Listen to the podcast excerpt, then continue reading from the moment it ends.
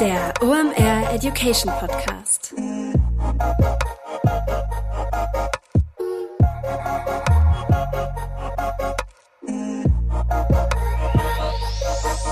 Es ist mal wieder Montag, Zeit für eine neue Folge OMR Education. Mein Name ist Rolf Herrmann. Ich bin der Chefredakteur der OMR Reports. Heute wird es richtig krass. Und zwar krass für euren Kopf, krass für eure Google Ads Performance und krass, was sich mein Gast da ausgedacht hat. Carlo Siebert ist zu Gast. Das ist schon generell ein Prädikat für sehr wertvollen und guten Content, der hier im OM Education Podcast stattfindet, wenn wir über das Thema Google Ads reden, denn da ist Carlo ein absoluter Spezialist. Wir reden heute über das Thema sehr schrägstrich Google Ads 3.0. Das haben wir bewusst 3.0 genannt. Eigentlich sollte das heißen Google Ads für Filialisten, wenn du eben halt zum Beispiel irgendwie eine Versicherung bist und verschiedene Büros oder Versicherungsmakler hast und sich da ständige Dinge ändern.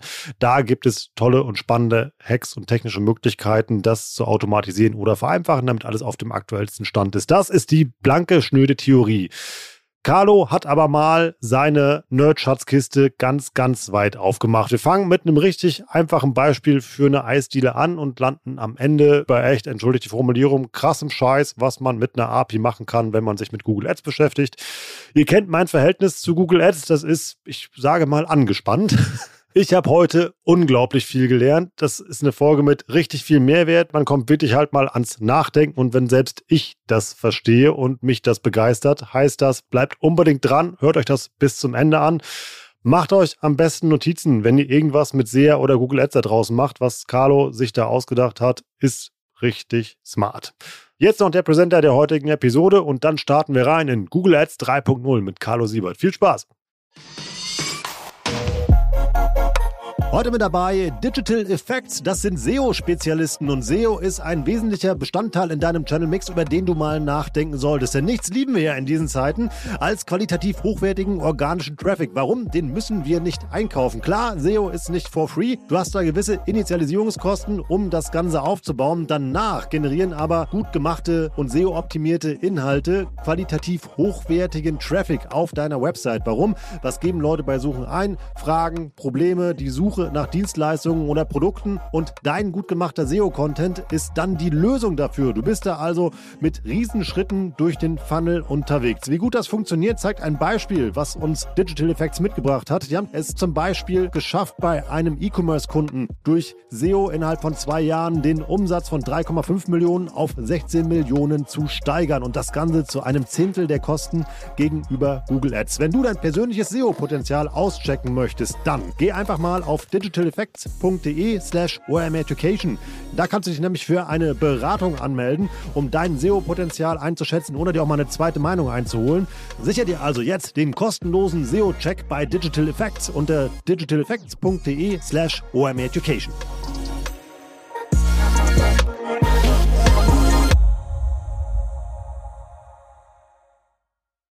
Moin Carlo, schön, dass du da bist. Hi, schön, dass ich da sein kann. Ich bin doch ganz hölzern. Das ändern wir jetzt gleich. Du bist, glaube ich, der älteste Podcast-Gast, äh, den ich hatte. Ich glaube, du warst in der allerersten Podcast-Episode, die ich mal gemacht habe. Ähm, da warst du der Gast. Aber es soll wahrscheinlich oder es gibt wahrscheinlich Leute, die dich noch nicht kennen. Das müssen wir ändern. Deshalb in guter alter OMR Podcast Education Tradition. Wer bist du? Was machst du da? Und warum ist es eine saugute Idee, mit über das Thema Google Ads zu reden?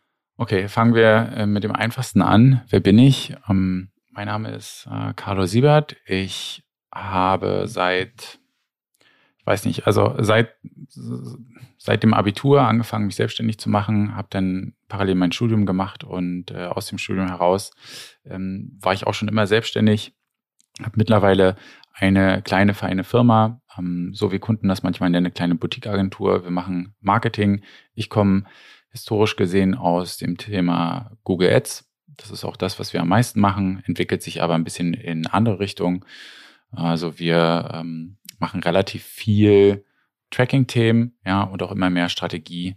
Und ähm, das ist das, was wir sehr gut können. Ich glaube, das ist auch der Grund, warum wir sprechen, warum ich schon seit Ewigkeiten mit dir und die Reports für Google Ads mache, die Deep Dives mache und so weiter. Ja, also das glaube ich mal so ein bisschen so ein, so ein kleines äh, rundherum und falls man meine Stimme kennt, mag das daran liegen, dass ich einen YouTube-Kanal habe, mit über 30.000 Abonnenten, was glaube ich so der größte seriöse äh, Marketing-YouTube-Kanal in Deutschland ist. Dann zeigen wir doch heute mal, warum die 30.000 Leute bei YouTube zuhören und warum du so regelmäßig durch unsere Formate hüpfst, weil es einfach irgendwie beim Thema Google Ads irgendwie, ja, irgendwie für mich kaum einen cleveren Menschen gibt. Also du bist auch eine meiner Kurzwahltasten bei dem Thema. Oh. Und du hast, ja, aber jetzt irgendwie genug rumgeschleimt, lass uns mal ein bisschen über den Inhalt reden. Ähm, du hast ein Thema mitgebracht, irgendwie wofür du mich angezündet hast. Und als du mir das zuerst vorgestellt hast, dachte ich, ja, das ist sehr speziell. Dann haben wir kurz darüber gesprochen und dann wurde es richtig spannend. Worüber sprechen wir heute, Carlo? Ja, wir sprechen über ein Thema. Ich glaube, das wird so auch gar nicht irgendwie in, in Deutschland, Europa oder auch in Amerika, wo man sich ja letztendlich so die heißesten, neuesten Sachen zieht, behandelt, beziehungsweise ganz, ganz wenig. Es geht darum, dass wir mittels Google Ads Sonderprobleme lösen. Und dieses Sonderproblem heißt in dem Fall, ich habe ganz, ganz viele, da gibt es jetzt verschiedene Beispiele, kann ich gleich mal einige nennen, ganz, ganz viele Einzelhändler, ja, die ich parallel bewerben möchte oder Einzelhandelsfilialen, können wir sagen. Also wenn du jetzt zum Beispiel ein Edeka bist oder sowas, ja.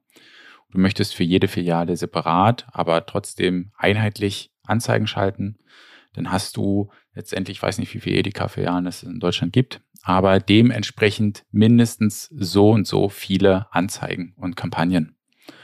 Und äh, das ist das Thema, worüber äh, oder wo ich dich letztendlich angezündet habe, ja. Ähm, wie kann ich das überhaupt machen? Ja, was, was ist da die Lösung? Und ist die Lösung vielleicht nicht einfach hunderte Studenten und äh, Schüler anzustellen, die dann fleißig die Kampagnen schrubben? Ja. Also um es mal zusammenzufassen, wir reden über Google Ads-Kampagnen für Unternehmen, die mehr als eine Filiale haben. Genau, und das hatte ich ja auch gesagt, es muss nicht immer eine Filiale sein. Also wenn du magst, gebe ich dir mal ein paar Beispiele, wo letztendlich ja da äh, genau so eine Lösung spannend sein kann. Also wir haben einen Kunden, der hat ein Ärzte-Netzwerk. Und es gibt in Deutschland über eine halbe Million Ärzte. Und in dieses Netzwerk packt er halt ganz viele Ärzte. Aktuell sind es, glaube ich, um die 40.000. Er möchte gern auf 400.000 äh, wachsen. Und da geht es zum Beispiel auch darum, für jeden Arzt eine einzelne Anzeige zu schalten. Und bei 40.000 Ärzten ist das halt, ja, ich sag mal, eine Herausforderung. Anderes Beispiel. Ähm, wir haben ähm, letztes Jahr für OMR Reviews die gleiche Problemstellung gehabt. Ja, ihr habt super viele Software-Reviews. Jeden Tag passiert was. Es ändert sich regelmäßig die Bewertung von einem Review. Ab und zu ändern sich mal irgendwie Kern-USPs von der Bewertung, äh, von, von der Software. Ähm, die Sterne-Rankings von der Software verändern sich regelmäßig. Und wenn man das jetzt irgendwie skaliert, ausspielen möchte, ja, wenn jetzt jemand nach SEO, bestes SEO-Tool oder so sucht, ja, möchte man natürlich genau dafür eine vernünftige Anzeige ausspielen, wo auch drin steht, hey, wir haben irgendwie 23 SEO-Tools im Vergleich. Morgen sind es aber vielleicht schon 24 SEO-Tools im Vergleich. Mhm. Na, also auch das, wie kann ich das letztendlich ganz, ganz schlau und ohne hunderte von fleißigen äh, Google Ads äh, Mitarbeitern steuern oder ein anderes Thema, weiß ich nicht, vielleicht auch noch ganz ähm, greifbar, Autohaus, ja. Ein Autohaus hat irgendwie 300 verschiedene Fahrzeuge auf dem Hof und möchte die halt einzeln bewerben. Ja, und bei 300 Fahrzeugen kannst du dir überlegen, da passiert eigentlich täglich irgendwas. Ein Auto kommt weg, ein anderes ändert den Preis, Farbe und so weiter bleibt natürlich gleich bei jedem Fahrzeug, aber da passiert ganz viel. Bei diesen Filialen, ja, oder Fachgeschäften oder so, hast du auch relativ viel Bewegung. Wir haben auch einen Kunden, da machen wir das für eine Versicherung, ja. Mhm. Da hast du Makler, die ändern ihren Standort. Das muss also angepasst werden in der Kampagne dynamisch. Wenn du irgendwie 1000 Vertriebler hast in deiner Firma und jeder soll eine eigene Anzeige bekommen, da hast du mehrmals am Tag Veränderungen. Einige fusionieren, andere hören auf, neue kommen dazu und so weiter. Also du hast eine sehr, sehr hohe Dynamik und musst das halt, ich sag mal, spiegeln im Account in einem extremst granularen Level. Und das passiert jetzt automatisch oder was hat sich da verändert? Ja, und äh, der Punkt ist erstmal, ich glaube, darüber wird kaum gesprochen. Ja, also ähm, die Informationen da sind sehr, sehr spärlich. Ja, es ist natürlich auch ein Sonderfall. Also man kann ja ähm, relativ schnell abschätzen, okay, das betrifft jetzt nicht ähm, die meisten Advertiser bei Google, sondern eher ja eine spezielle Zielgruppe.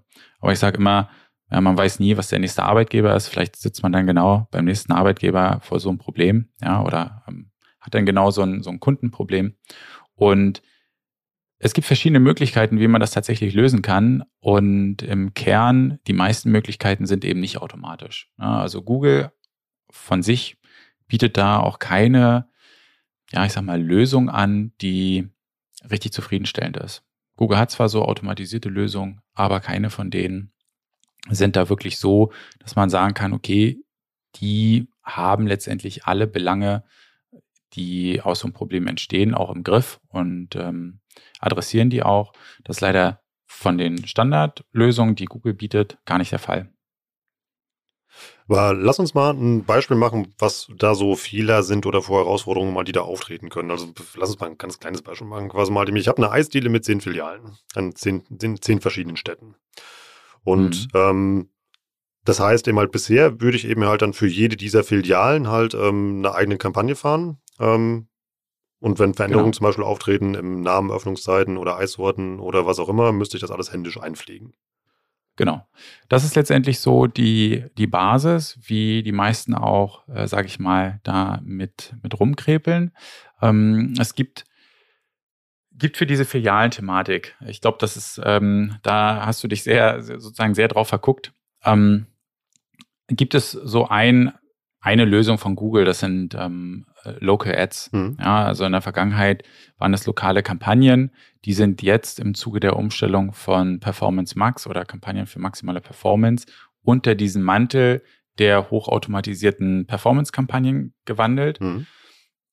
Und darüber konntest du zum gewissen Grad lokale Kampagnen genau in so einer in, in so, mit so einer Skalierung auch lösen. Ja, also wenn du jetzt auf Wachstum bist, ja, und äh, du hast irgendwie alle drei Monate eine neue Filiale, äh, dann brauchst du ja irgendeine Lösung, die skalierfähig ist und genau die diese ganzen Probleme der Anpassung ähm, ja mit dir abnimmt. Aber diese äh, Local Ads oder auch in dieser Performance Max hat einen ganz, ganz geringen Individualisierungsgrad, beziehungsweise bezieht sich das auch ganz stark auf Google Maps. Sprich, wenn du dort irgendwie unterwegs bist, mhm. ja, siehst du dann halt so ein Icon.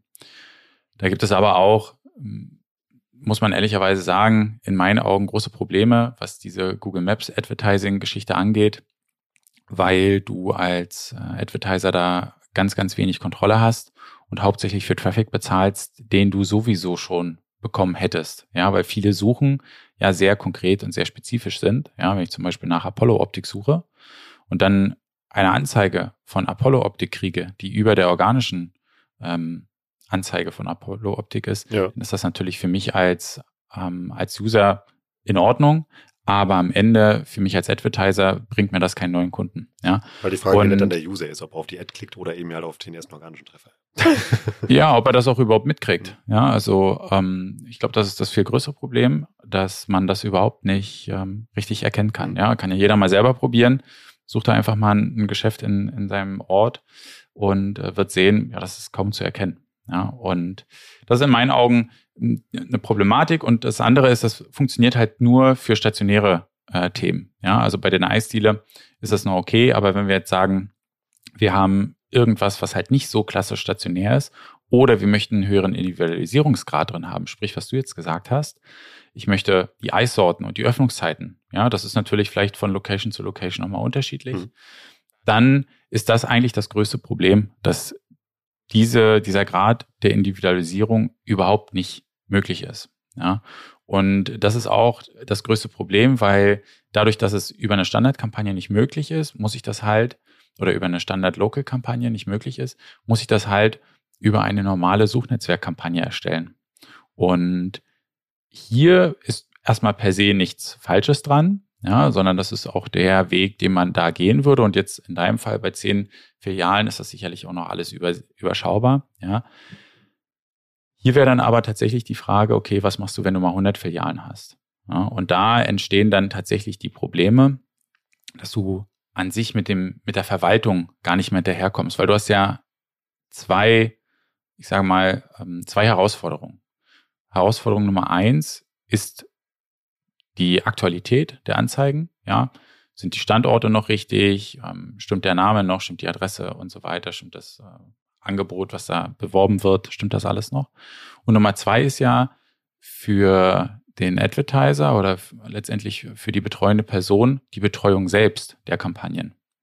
Ja, also da hast du ja auch nochmal einen Faktor, den darf man ja nicht vergessen. Der muss ja auch noch bestehen. Und es macht schon einen Unterschied, ob ich, sage ich mal, zehn Kampagnen in, in dem Fall betreuen muss oder 100 oder vielleicht auch 1000. Ja. ja. Oder über mehrere Accounts. Also es gibt Account Limits bei Google Ads. Das heißt, du kannst, ich weiß gar nicht, wie die Limits aktuell sind, ich glaube 10.000 Kampagnen in einem Account erstellen und vielleicht noch etwas, was äh, dir jetzt äh, vielleicht gar nicht bewusst ist, aber du kannst pro Kampagne eine Location erstellen. Das heißt, ich könnte jetzt ja sagen, okay, du hast jetzt die zehn Filialen, die sind in Deutschland verteilt. Dann kannst du aber das alles nicht mit einer Kampagne lösen, weil du könntest theoretisch sagen, in dieser einen Kampagne setze ich verschiedene Standpunkte, die würden aber alle immer wieder die gleiche Anzeige bekommen. Hm. Die Idee ist aber zu sagen, naja, okay, der in München, der braucht ja nicht die gleiche Anzeige wie die Person aus Hamburg oder Berlin. Sprich, du musst das schon aufteilen. Also es ist so, wie du es intuitiv am Anfang richtig gesagt hast. Ja, ich habe dann zehn Kampagnen. So ist das auch in der Praxis. Und ähm, das ist, wie gesagt, noch, noch manageable. Aber äh, wenn du dann irgendwie zum Beispiel 10, 20.000 verschiedene Datenpunkte hast, die du steuern möchtest, dann musst du das sogar kontoübergreifend machen, weil es einfach diesen Account, ähm, diese Account-Limitierung oder diese Kampagnenlimitierung im Account gibt. Und das ist dann das nächste Problem. Ja, wie gehe ich eigentlich damit um, wenn das wirklich viele, viele Datenmengen sind? Und deswegen ist das in meinen Augen auch so ein Thema, was so selten besprochen wird, weil viele sich damit, also viele hätten gern die Lösung, aber winken dann ab, weil das ein sehr komplexes äh, Problem ist. Und viele andere ähm, geben sich dann einfach damit äh, ab oder denken da oder äh, wissen gar nicht, dass es tatsächlich da eine Lösung gibt. Und wie sieht die aus? Und ja, also es gibt da verschiedene, verschiedene Herangehensweisen. Ne? Also ich sage immer, du hast da an sich so mehrere Stufen. Ja, Stufe eins ist ja das, was ich gesagt habe. Klar, du könntest jetzt einfach ganz viele Mitarbeiter anstellen oder ganz viele Stunden bei deinem Dienstleister buchen und das alles händisch machen. Mhm. Na, das ist, glaube ich, auch das, was so am naheliegendsten ist, ja, wenn man da halt keine Lösung hat. Und ähm, das wäre jetzt die, die Lösung Nummer eins, ja, aber natürlich nicht die präferierte, weil bei zehn Filialen ist es okay, bei äh, 1000 oder 100 Filialen hast du dann entsprechend äh, hochskaliert den, den Aufwand. Das wollte ich gerade sagen. Also ich glaube immer bei diesem sehr kleinen Eisdielenbeispiel haut das halt noch hin. Irgendwie, wenn wir ja jetzt zum Beispiel mal deine oder die Versicherung, die du eben angesprochen hast, nochmal hervorholen, da sind das ja deutlich mehr Datenpunkte oder irgendwie deutlich mehr, mehr einzelne Sachen, mit denen man arbeiten muss. Wie löse ich das? Genau. Der, der nächste Schritt wäre, ähm, also ich, ich persönlich habe ja auch da meine Reise hin, hingemacht. Ne? Also mhm. irgendwann kriegt man das Problem oder man hat einen Kunden und überlegt, hey, eigentlich könnten wir hier doch, ähm, könnten wir hier doch ein bisschen mehr draus machen. Ne? Äh, das hat doch bestimmt noch keiner gemacht. Und ähm, die erste Herangehensweise war natürlich auch, ja, muss man irgendwie händisch machen. So, dann merkst du aber schnell, boah, nee, das, ähm, da verkalkuliere ich mich jetzt hier. Ähm, zumal ich dann noch gar nicht weiß, was ist das für ein Outcome und ich habe ja auch noch die Betreuung der ganzen Geschichte. Mhm. Das heißt, als, als nächstes hatte ich dann im Blick, na okay, was ein sehr, sehr guter Hack, sage ich mal, im, im Google Ads-Bereich ist, ist einfach den Google Ads Editor benutzen. Das äh, meiden ganz viele.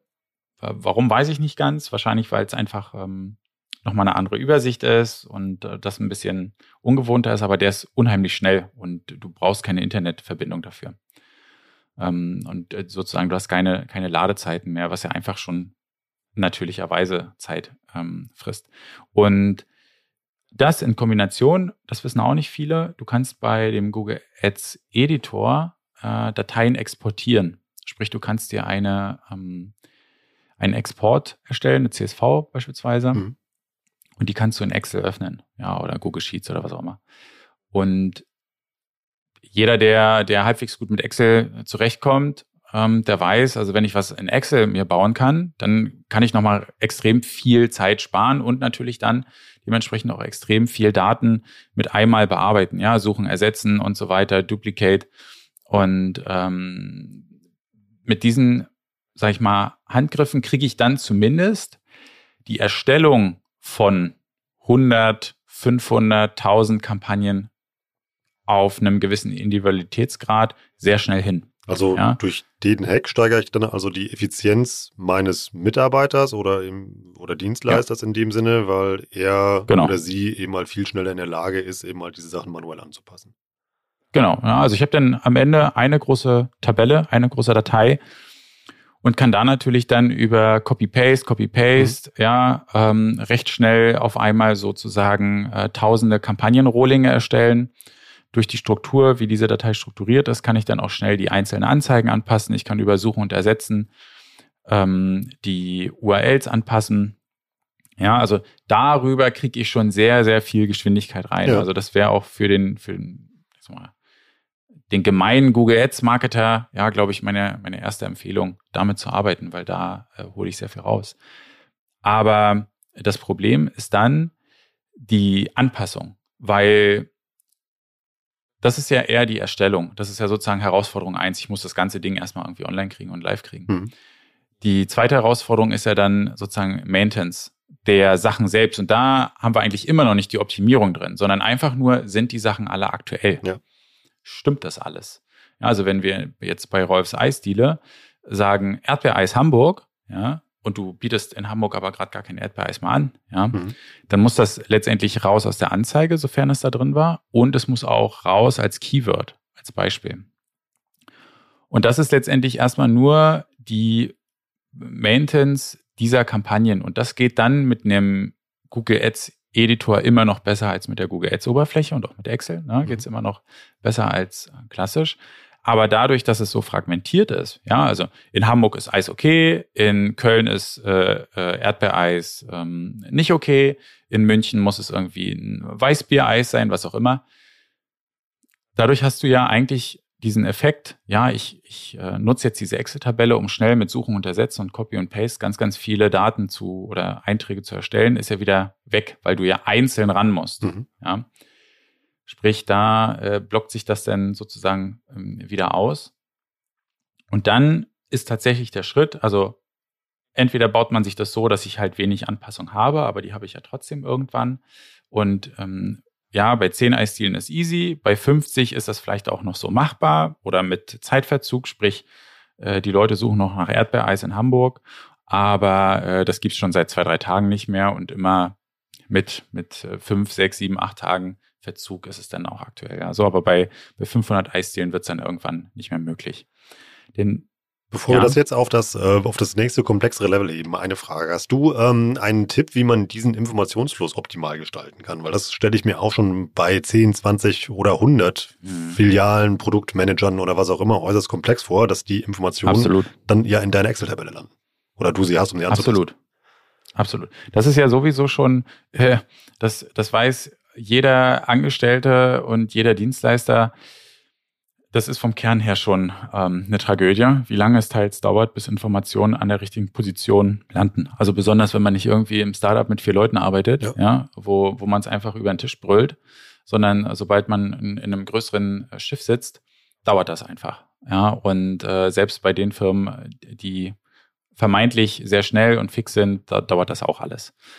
Und also da da gibt es eigentlich nur interne, saubere Strukturen, die da helfen. Ähm, am Ende ist das aber auch das, worauf ich jetzt hinauskommen würde, ja, das nächste Level.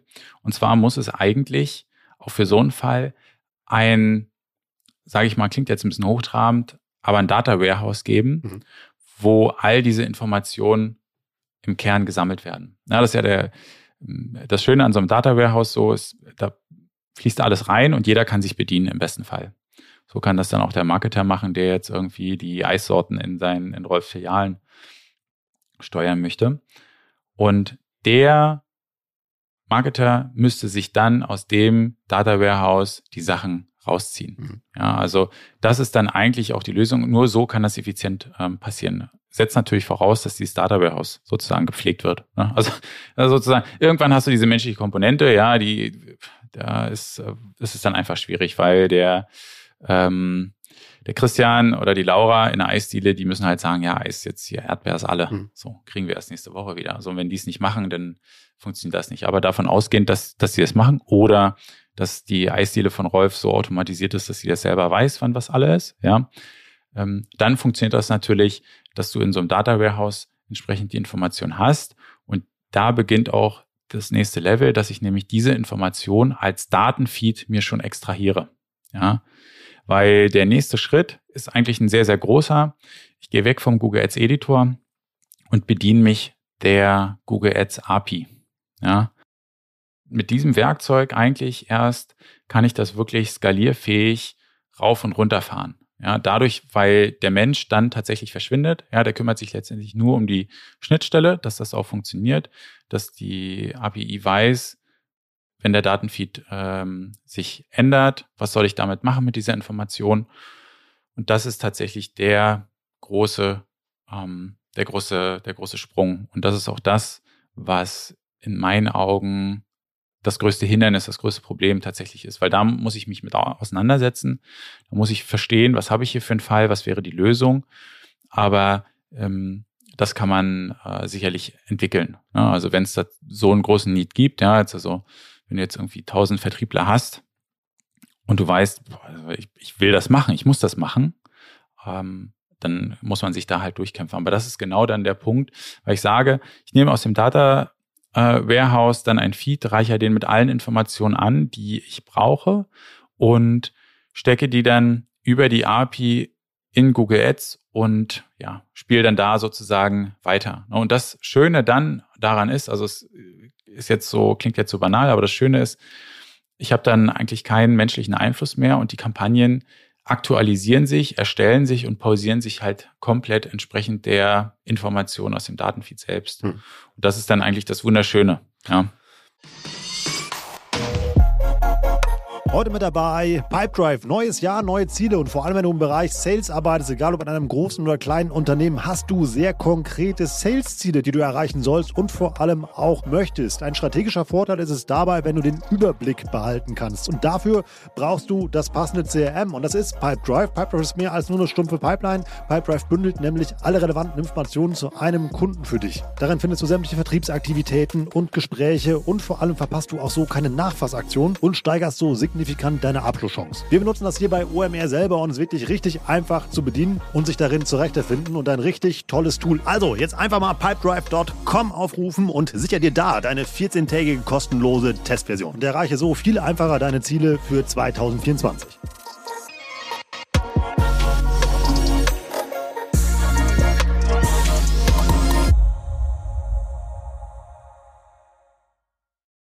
versuche das gerade nochmal selbst zusammenzufassen und sage mir dann mal, wo ich da auf dem Holzweg bin. Das heißt also eben, ich würde zum Beispiel an mein Data Warehouse die Warenwirtschaft anknüpfen, wo die dann melden würde, Erdbeereis ist ausverkauft und dann würde automatisch durch diesen Data Feed ähm, äh, überall da nicht mehr auf das Keyword Erdbeereis geboten oder würde da aus, das würde automatisch ausgetauscht, wenn es zum Beispiel in Hamburg, wie du eben gesagt hast, ausverkauft wäre. Genau, man, man kann sich das so ein bisschen auch vorstellen wie beim Online-Shop. Ja, mhm. bei Google Shopping. Ich habe einen Shop, ich habe einen Datenfeed mit den Produkten. Wenn die Größe XYZ nicht mehr vorhanden ist, dann wird die halt automatisch nicht mehr beworben. Ja, ja. also ähm, da kann man eine gute Analogie ziehen. Genau. Mhm. Das habe ich verstanden. Das ist ungewöhnlich bei Google Ads. das, klingt das, jetzt, das klingt jetzt sehr einfach, ist es wahrscheinlich nicht. Also, irgendwie, also erklär es ähm, ja, es, also die Herausforderung besteht hier tatsächlich dann, ähm, da kommt man dann wieder in dieses Thema Fachkräftemangel. Ich brauche halt einen fähigen Programmierer, ja. ja der letztendlich äh, zum einen einen fähigen Ansprechpartner in, in Google Ads hat, der ihm das vernünftig erklären kann und der dann halt entsprechende Software oder äh, einen entsprechenden Code schreiben kann, dass dieser Code versteht, um was es geht und mhm. dann die, ähm, die Sachen nutzt. Und ich, ich habe in sozusagen in der Gefahr, dass ich dich jetzt hier ein bisschen verliere, aber man kann da noch ein bisschen tiefer ab, abdriften. Mhm. Ne? Also, was ich dann super spannend finde, ähm, ein Projekt, da hat äh, der Kunde, ich, was sind das? Ich glaube, über 600 Fachgeschäfte, über 500 Fachgeschäfte oder sowas stationär. Und äh, der hat noch einen besonderen Wunsch dabei und der möchte die ähm, nach der Auslastung steuern. Ja, das war sozusagen die Herausforderung.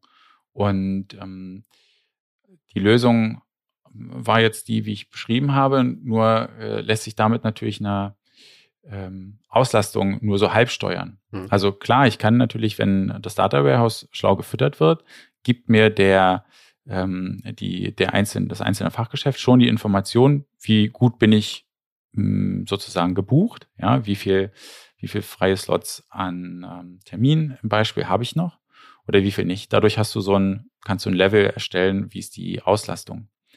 Und dann hast du ja erstmal diese Information. So. Das Problem ist, wenn du diese Information weitergibst, kannst du natürlich darüber Google Ads schon steuern und sagen, okay, der hier ist super ausgelastet, dieses Fachgeschäft muss jetzt nicht mehr ähm, angesteuert werden. Das kann pausiert werden. Mhm. Oder ich kann das Budget runterfahren, ja. Oder ich pausiere 90 Prozent der Keywords, ja. Das soll nur noch ein kleines Grundrauschen sein. Andersrum ist, wenn du die, dieses Fachgeschäft auslasten möchtest, ja, du sagst, okay, da muss jetzt richtig was passieren, dann hast du ja bei der Google-Suche eine gewisse Limitierung. Sprich, du kannst ja nicht über die Google-Suche mehr in sozusagen abgreifen, als die Menschen suchen. Ja klar, du kannst dann auf irrelevante Suchbegriffe gehen, mhm. irrelevante Keywords gehen, um mehr Traffic zu bekommen, aber das erfüllt ja den, den Zweck nicht. Sprich, du hast ja dein Keyword-Set, wo du sagst, okay, das, das passt, das ist genau äh, zutreffend. Und wenn du dort dann maximales Budget, sage ich mal, maximalen CPC, du probierst diesen Impression Share, der gibt dir halt das Gefühl so, okay, wo stehe ich eigentlich gerade, wie viel kann ich von den Impressionen abgreifen? Das ist ausgereizt.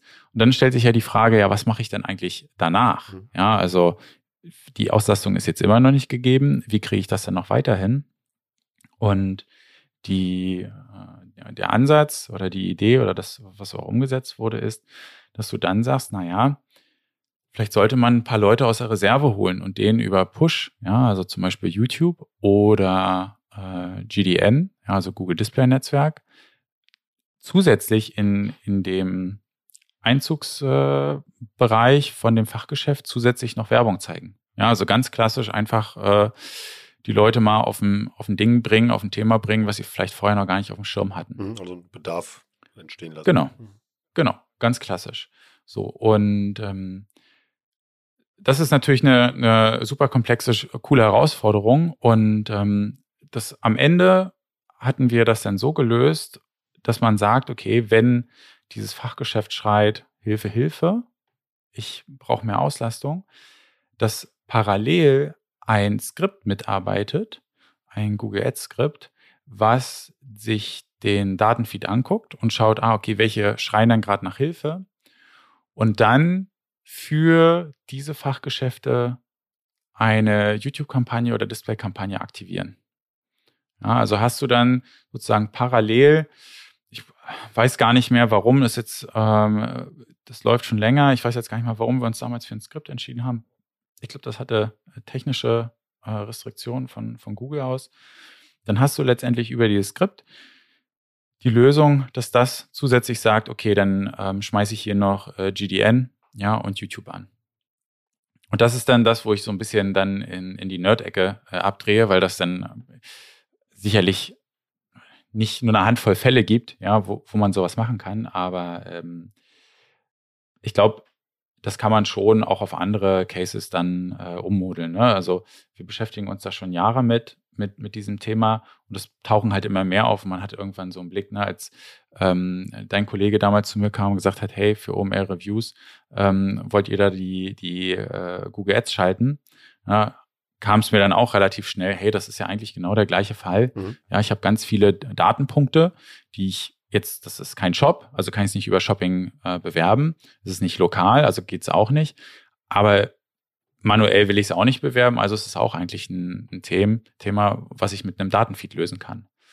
Und ähm, wenn man da erstmal das verstanden hat, dieses Prinzip, dann erkennt man das immer stärker und immer mehr an, an super vielen Stellen. Letztens hatte ich das äh, Gespräch mit einem Kollegen, dass man das letztendlich auch zum Beispiel für Content-Seiten nutzen kann. Ja, wenn man jetzt an so einen ähm, Chefkoch als Beispiel ja.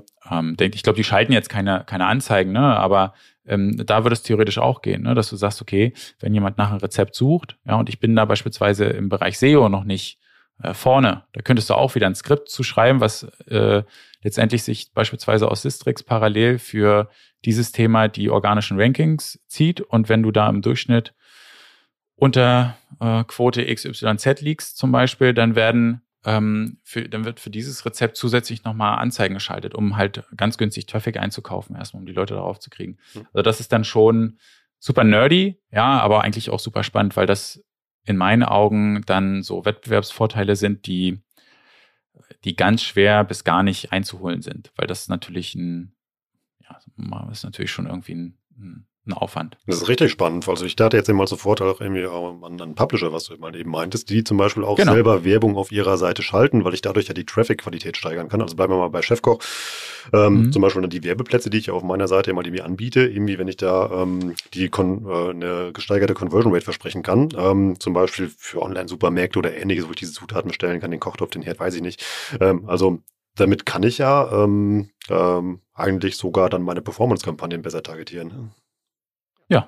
Ja, genau. Also man, man muss so ein bisschen, der, der Samen muss gesetzt werden, ja. ja? Und ähm, sobald man das Prinzip einmal verstanden hat, merkt man so, wow, es gibt da super viele äh, Möglichkeiten. Und ich bin bei der Entwicklung von Google super gespannt, in, in welche Richtung das geht. Ja, es gibt jetzt mit dieser Performance Max, äh, sage ich mal, schon die Ansätze von Google ganz klar zu sagen, hey, also die Kontrolle, die ihr damals habt, die werdet ihr äh, nicht mehr bekommen, nie wieder. Äh, das, das, funktioniert mit einer Performance Max als Beispiel nicht, mhm. ja, ähm, weil die zu stark automatisiert ist und da musst du einfach sehr granular arbeiten und das geht halt da nicht. Ich weiß, wir hatten äh, regelmäßig bei Kunden dann auch Gespräche mit Google selbst, die dann auch gesagt haben, na ja, das kann man doch auch viel einfacher lösen und äh, guck mal, wir haben doch hier äh, diese Lösung, diese Lösung, diese Lösung. Aber am Ende ist das alles nicht, ähm, nicht hilfreich. Ne? Also am Ende ist, sind die Lösungen von Google da einfach nicht funktional. Zum Beispiel gibt es so eine DSA-Kampagne, dynamische Search Ads. Ja, die sucht sich dann automatisch schon die URL raus mhm. und bewirbt dann, das würde sie vielleicht auch sogar hinkriegen, dann vielleicht auch noch partiell mit den richtigen Inhalten. Ja, aber die kannst du halt nicht lokal an den richtigen Stellen ausspielen. Also da hast du dann auch wieder einen Erstellungsaufwand. Kannst du nicht an- und ausschalten. Also das ist, ähm, das ist wirklich ein, ein hoch, hochspannendes, hochspannendes Thema, was hoffentlich von Google ähm, nicht geschlossen wird. Ne? Und um, umso spannender wird es eigentlich, wenn du noch andere Kanäle dann dazu schaltest. Ne? Wenn du sagst, okay, ich habe jetzt hier mir so eine Basis aufgebaut, also ich kann jetzt hier punktuell gewisse Sachen bewerben, ja. Jetzt hole ich mir noch einen Kanal ähm, wie Instagram mhm. oder Facebook dazu und äh, setze die gleiche Logik dort auch an. Ja. Ähm, das äh, ist dann sozusagen der nächste Schritt, ja, wo man sagt, okay, wie kann ich es dann noch weiter treiben? Wie komplex ist es, sowas zu bauen? Also klar, irgendwie spielen viele Faktoren halt eine Rolle. Ich brauche einen Programmierer an, eben halt und so verschiedene Sachen. Aber kannst du das grob fassen oder eben halt auch vielleicht irgendwie grob so, so, so einen Kostenpunkt mal in den Raum stellen, eben halt über was man dann nachdenkt, wenn man sich sowas bauen will? Mm, also, das ist so ein, so ein Projekt, ist in verschiedene Teile gebaut. Der, der erste Teil ist tatsächlich, ähm, dass man, also eigentlich teilen wir es immer in verschiedene, also wirklich in, in ganz einzelne Pakete. Das erste Paket ist eigentlich, dass wir das in einem, in einem Testpilot manuell erstmal darstellen. Also die mhm. Frage ist ja, wir haben jetzt zum Beispiel ein Projekt, da geht's, das ist so ein ähm, Affiliate-Anbieter, der ähm, unter seiner Marke halt Vergleiche anbietet. Mhm. Ja, ich würde sagen, es ist eher einer der, der seriösen. Ja, da gibt es ja auch viele Einmannbuden, die jetzt irgendwie äh, Mähdrescher-Vergleich und so. Nee, das ist unter seiner Marke ein Vergleichportal ähm, aufbaut. Und dass er, dass du sozusagen die Herausforderung zusätzlich, na, dass du eine sehr enge Marge hast. Und da haben wir auch gesagt, hey, es kann ja nicht sein, dass ihr habt ja tausende Vergleiche. Das kann, das könnt ihr über Google Ads, wie wollt ihr das jetzt manuell irgendwie, das funktioniert ja überhaupt nicht, mhm. ja, sondern ähm, wenn ihr äh, das, das vernünftig machen wollt, dann ähm, muss das automatisiert funktionieren. Und da ist es so, dass äh, wir im ersten Schritt gesagt haben, wir machen erstmal einen Testpilot in, im kleinen Rahmen, ob das überhaupt funktionieren kann, ob wir das erstmal so mit einer kleinen Auswahl, nicht mit, mit Tausenden vergleichen, sondern mit, mit 20 zum Beispiel, ob wir das überhaupt ähm, hinkriegen, dass es ein Business Case für euch wird. Wenn du das positiv abgeschlossen hast, dann kommt eigentlich das Richtige, dass du dir Gedanken machst, wie muss denn zum Beispiel so ein Datenfeed aussehen? Mhm. Ja, wie muss die Struktur aussehen? Ähm, wie muss die Logik dahinter sein? Und dann, wenn du das hast, wie setze ich das Ganze um? Ja, baue ich, baue ich das jetzt hier, äh, wie baue ich das selber und so weiter. Und ähm, ich habe das, ich habe die Zahl jetzt nicht im Kopf ähm, von dem von dem Angebot, aber du bewegst dich da schon in Richtung ähm, fünfstelligen Betrag mit allem drum und dran. Ja. Hast am Anfang bei so einem Projekt eher hohe Invests und dann hinten raus äh, wird es natürlich super kostengünstig. Ja, weil du es dann, dann macht es halt die Maschine. Also schon eine strategische Entscheidung und auch ein strategisches Investment, was man dann machen würde. Ja, definitiv. Ne? Und deswegen oh, sage ich eigentlich immer, es ist praktisch vorher so einen Testballon zu machen, ob das überhaupt im Kleinen funktionieren kann. Und dann ähm, kann man sich das auch, glaube ich, insgesamt relativ einfach ausrechnen. Okay, mhm. was würde das denn jetzt für uns bedeuten? Ja, was verdienen wir hier und was kostet das? Und dann ist es eigentlich kein Kostenfaktor, sondern ein wunderbares Invest, was ich dann auch ähm, schnell amortisieren kann. Und ich muss ja intern parallel dann auch noch die Prozesse nachziehen, damit ja irgendwie dann der Kern des Ganzen, dieses Data Warehouse, dann ja auch irgendwie mit den Informationen hm. gefüttert wird, die, die man braucht. Ja, du lachst aber daran, das ist ja der Kern der ganzen Geschichte. Ja, ja, äh, absolut. Ich, ich habe gelacht, weil äh, das in der Regel bei den Projekten, die wir machen, der größte Blocker ist. Ja. Also da sind es nicht mal wir. Wir sind da eigentlich recht zügig. Nach so vielen Projekten funktioniert das immer, immer schneller von Projekt zu Projekt. Ja. Aber äh, intern was du gesagt hast, wo wir uns unterhalten haben, dass die Laura und der, der Steven im, im Laden halt die mhm. richtigen Informationen weiter ins Warehouse zum Beispiel geben, ja. Oder wenn alles digital ist, mhm. ja, äh, dass das funktioniert. Das geht bei einigen sehr schnell und sehr gut. Ja. Bei einigen ist es aber auch echt so, gut, alles klar, können wir uns jetzt erstmal ein halbes Jahr äh, entspannen. Mhm. Dann können wir vielleicht sehen, dass da was passiert ist. Also Faktor Mensch spielt da also auch noch eine große Rolle, zumindest bei der bei der Immer noch. Ja. Hm, wie lange dauert so ein Test, den du eben beschrieben hast? Also was sollte man sich da für, einen Zeitraum vornehmen? Hm, das, also ich sage eigentlich immer drei Monate. Innerhalb von drei Monaten sollte man eine Tendenz erkennen. Ja, ja dass man auch als, ähm, ich sag mal, als Entscheider, der nicht im Marketing drin steckt, halt sagen kann, okay, gut, ich kann jetzt hier, ich kann jetzt mit der Information, ja, man kann nach drei Monaten eigentlich schon gut sagen, das läuft in die richtige Richtung. Mhm. Gib uns nochmal sechs und dann sind wir hier irgendwie vielleicht Break-Even. Oder gib uns nochmal zwölf, dann sind wir Break-Even, aber das funktioniert, das, das kann man hinkriegen. Ähm, unter drei Monaten in meiner Erfahrung einfach zu kurz. Hast ja dann äh, jetzt zum Beispiel fängt das Weihnachtsgeschäft an, so, es ist schwierig, da irgendwie einen einzelnen, einzelnen Tag rauszunehmen oder einzelne Woche. Ja. Das sollte schon Quartal, sollte man sich da schon geben. Was ich sehr spannend an diesem Modell finde, das zahlt so ein bisschen darauf ein, was äh, Timo hier vor ein paar Wochen halt erzählt hat, dass irgendwie ja sich der Job des, äh, des Sehers eben halt ja komplett ändert. Also dass es ja schon viel mehr darum geht, das zu machen, was du eben halt gerade beschrieben hast, sich eben halt irgendwie strategische Gedanken zu machen und das ganze Spiel eigentlich weiterzuentwickeln, als ähm, ja, wie früher im Schwerpunkt halt nach Keywords zu suchen. Hm. Also das ist schon so, ich habe äh, tatsächlich mit Timo gestern oder sowas hatten wir nochmal so ein Gespräch gehabt. Ich glaube, das war im, im Deep Dive Webinar, dass tatsächlich, ich hatte lange Zeit, dachte ich auch immer so, oh Gott, ich weiß gar nicht, in, wie sich mein Job dahin entwickelt. Ich glaube, mhm. das habe ich, da habe ich dir auch damals schon immer mal so äh, hier und da das Ohr voll geheult, habe gesagt, oh, Rolf, ich glaube, in drei Jahren mache ich das nicht mehr. Genau. Wir kennen uns jetzt, glaube ich, schon über drei Jahre. Genau, genau, die Knöpfe sind weg und irgendwann brauchst du mich nicht mehr. So in die Richtung ging das. Ja, genau. ähm, äh, mittlerweile denke ich, das, das wird sogar noch viel extremer. Ja. Also ich glaube, ähm, es wird immer noch Arbeit geben, mhm. aber das Level und, und die Anforderungen an diese Arbeit werden so viel höher, dass ich tatsächlich glaube, es werden viele da äh, sich auch aus dem Thema Marketing in, in gewissen Teilen verabschieden oder einfach ihr was anderes machen müssen, weil die Anforderung, die, die Komplexität einfach so hoch ist. Ja. ja, weil das ist einfach, man merkt es ja schon, also ich merke das auch, wenn ich mit Kunden drüber spreche, du verlierst ganz schnell die Leute, weil es halt sehr, sehr komplex ist.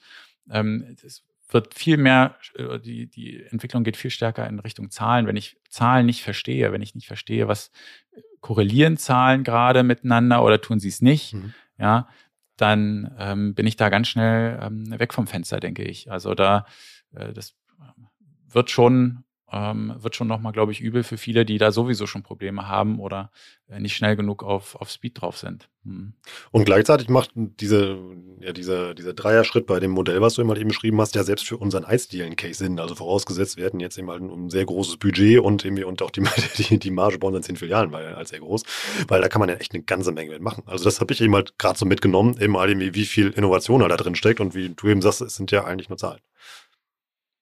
Genau, ja. Also das, ähm, das ist super, super spannend, aber du musst halt auch wirklich äh, das greifen können. Äh, ich glaube, dass ähm, so was ich so mitkriege, das, das fällt vielen auch einfach ähm, schwer und da muss man ähm, wirklich hinterher sein, wenn man hier langfristig im, im Marketing ähm, top dabei sein will, ist das halt ähm, wirklich, glaube ich, ein übles, lebenslanges Lernen. Also wenn ich so überlege, was, was Leute in der Verwaltung, in der öffentlichen Verwaltung oder sowas teils erzählen, so dass sie seit Jahren immer nur die gleichen Prozesse durchziehen. Mhm. und ich so überlege, wie haben wir beide angefangen, so über was reden wir jetzt?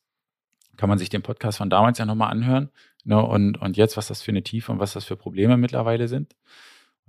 Ähm, das ist äh, sehr, sehr spannend. Also hier äh, rastet man auf jeden Fall nicht ein. Lass uns zum Abschluss mal noch vielleicht eine kleine Checkliste machen. Wie kann ich denn für mich herausfinden, ob das, was du eben erzählt hast, ähm, für mich ein sinnvoller Weg ist? Ja, das ähm, jetzt triffst du mich ja aus der Kalten. Also ich glaube, Schritt Nummer eins wäre erstmal zu gucken, habe ich einen Bereich, also funktioniert für mich als Beispiel Google Ads überhaupt als Kanal. Ja. ja fun funktioniert Search. So.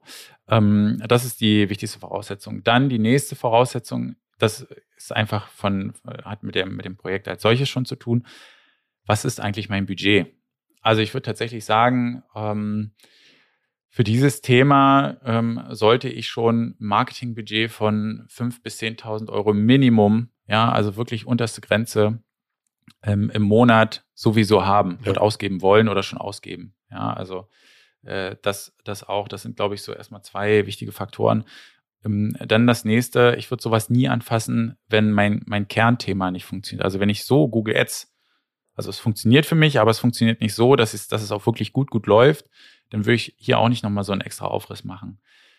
Dann, wenn man ein bisschen spezieller werden möchte, wäre das nächste, kann das, also wenn ich erkenne, ich habe diesen Fall, ja, das, das wäre jetzt tatsächlich was für mich, kann das intern überhaupt abgebildet werden? Also habe ich so ein Data Warehouse? Mhm. Kriege ich das irgendwie hin? Also es gibt auch viele Möglichkeiten, dass man so sich dann was mit Zapier zusammenbastelt und so hatten wir auch Kunden, die haben gesagt, ich glaube, da ist, also würden wir gern machen, aber unser IT streikt da, dann kann man sich auch ein bisschen was äh, zusammenhacken. Aber das muss natürlich, das ist die wichtigste Voraussetzung. Das ist sozusagen das Benzin, ja. Ähm, und wenn das nicht da ist, dann bleibt die ganze Kiste halt stehen. Und ähm, dann natürlich generell muss halt, das ist auch wichtig, ich muss halt erkennen, dass ich da ein dynamisches Umfeld habe. Ja, also wenn diese zehn Eisdielen, wenn das schon immer zehn Eisdielen waren, ja, oder, oder 50 Eisdielen schon seit 20 Jahren und die bieten immer das Gleiche an, haben immer die gleichen Öffnungszeiten, mhm. haben einmal im Jahr ändern sich die Preise um 10 Prozent nach oben, ja, dann brauche ich das ganze Ding auch nicht. Ja, also dann ist das überhaupt nicht notwendig. Also ich muss schon eine Dynamik drin haben, ja, da muss schon ein bisschen was passieren. Ähm, das wären, glaube ich, so die, die Themen, die wichtig sind. Und ich glaube, dann wäre es tatsächlich der Fall, wo man sagt, okay, dann muss man mal so einen Testcase machen. Ja, da muss man mal irgendwie rangehen und sagen, kann ich das jetzt dynamisch für 20 meiner Datenpunkte umsetzen und aufsetzen? Dann ihr da draußen, denkt doch mal darüber nach oder probiert das mal aus. Carlo, vielen Dank mal wieder eben mal für deine Zeit und das ganze nerdige Wissen, was du heute geteilt hast. Ähm, du hast nicht zu viel versprochen. Ich habe eine Menge gelernt und hat riesen Spaß gemacht. Dank dir. Ich habe zu danken. Ciao. Tschüss. Das war richtig spannend. Ich habe heute wirklich eine Menge gelernt. Ich hoffe ihr auch. Ich mache das immer bei diesem Podcast, dass man halt eine Menge lernt. Aber bei Google Ads ist, ist, das immer besonders. Das ist ein Thema. Ich weiß gar nicht, warum mir das so schwer fällt. Aber das ist das Thema im Online-Marketing, wo ich glaube ich den größten Nachhilfebedarf habe. Und dann freue ich mich immer über diese Podcasts irgendwie, weil es ist ja Live-Nachhilfe und ich hoffe, die bringt euch da draußen auch ein bisschen was. Teilt das heute gerne mal mit uns. Macht unbedingt dazu am besten LinkedIn-Post fertig. Nehmt mal Carlos System auseinander und sagt mal, ist das eine gute Idee? Ist das eine schlechte Idee? Wie macht ihr das? Habt ihr da einen vielleicht ganz anderen Ansatz? Oder ist das, wie ich finde, wirklich der neue heiße Scheiß vom Ponyhof, den man unbedingt machen sollte, wenn man sich mit dem Thema sehr beschäftigt. Das würde mich wirklich mal interessieren. Taggt in euren Posts gerne Carlo, mich oder OMR Education, dann bekommen wir das auch mit. Lasst uns das gerne weiter vertiefen, da ein bisschen weiter diskutieren. Freut mich dann immer nicht nur über den fachlichen Austausch, sondern auch mal zu sehen, wer diesen Podcast da draußen hört und sich mit den Inhalten beschäftigt. Ansonsten, wenn ihr mehr von Carlo hören oder lesen wollt, empfehle ich euch einen kleinen Hinweis hier in eigener Sache. Zum einen unsere Deep Dive Seminare oder unsere OMR Academy. Da ist Carlo unser Dozent, der euch richtig fit macht, was das Thema sehr angeht. Oder wenn ihr erstmal reinlesen wollt und euch da selbst ein bisschen fit machen möchtet, dann wie immer hier der Hinweis auf unsere OMR Reports. Den gibt es auch gerade druckfrisch zum Thema Google Ads und SEA. Carlos, einer der Lead-Autoren, Timo Bernsmann, der war auch vor ein paar Wochen hier zu Gast im OMR Education Podcast, hat daran auch mitgearbeitet. Ist einer der umfangreichsten Reports, die wir im Portfolio haben. Das hat auch einen Grund. Das Thema ist komplex, aber die beiden und noch viele andere gute Autoren haben das in dem Report perfekt erklärt, wie ihr das praktisch umsetzen könnt, wie ihr auf die neuesten Updates, neuesten Trends bei Google Ads reagieren könnt, wie ihr auch mal schauen könnt, ob ihr das, was sich da verändert hat, immer gut umsetzt. Also alles, was mit dem Thema Automatisierung, Smart Bidding und Co. zu tun hat, findet ihr schon in diesem Google Ads Report. Den findet ihr unter omr.com slash report. Und jetzt alle zusammen mit dem Gutscheincode Warenkorb bekommst du auch noch 10% auf deinen Google Ads Report. Ich bin Rolf, das war OM Education für heute. Tschüss aus Hamburg. Ciao, ciao.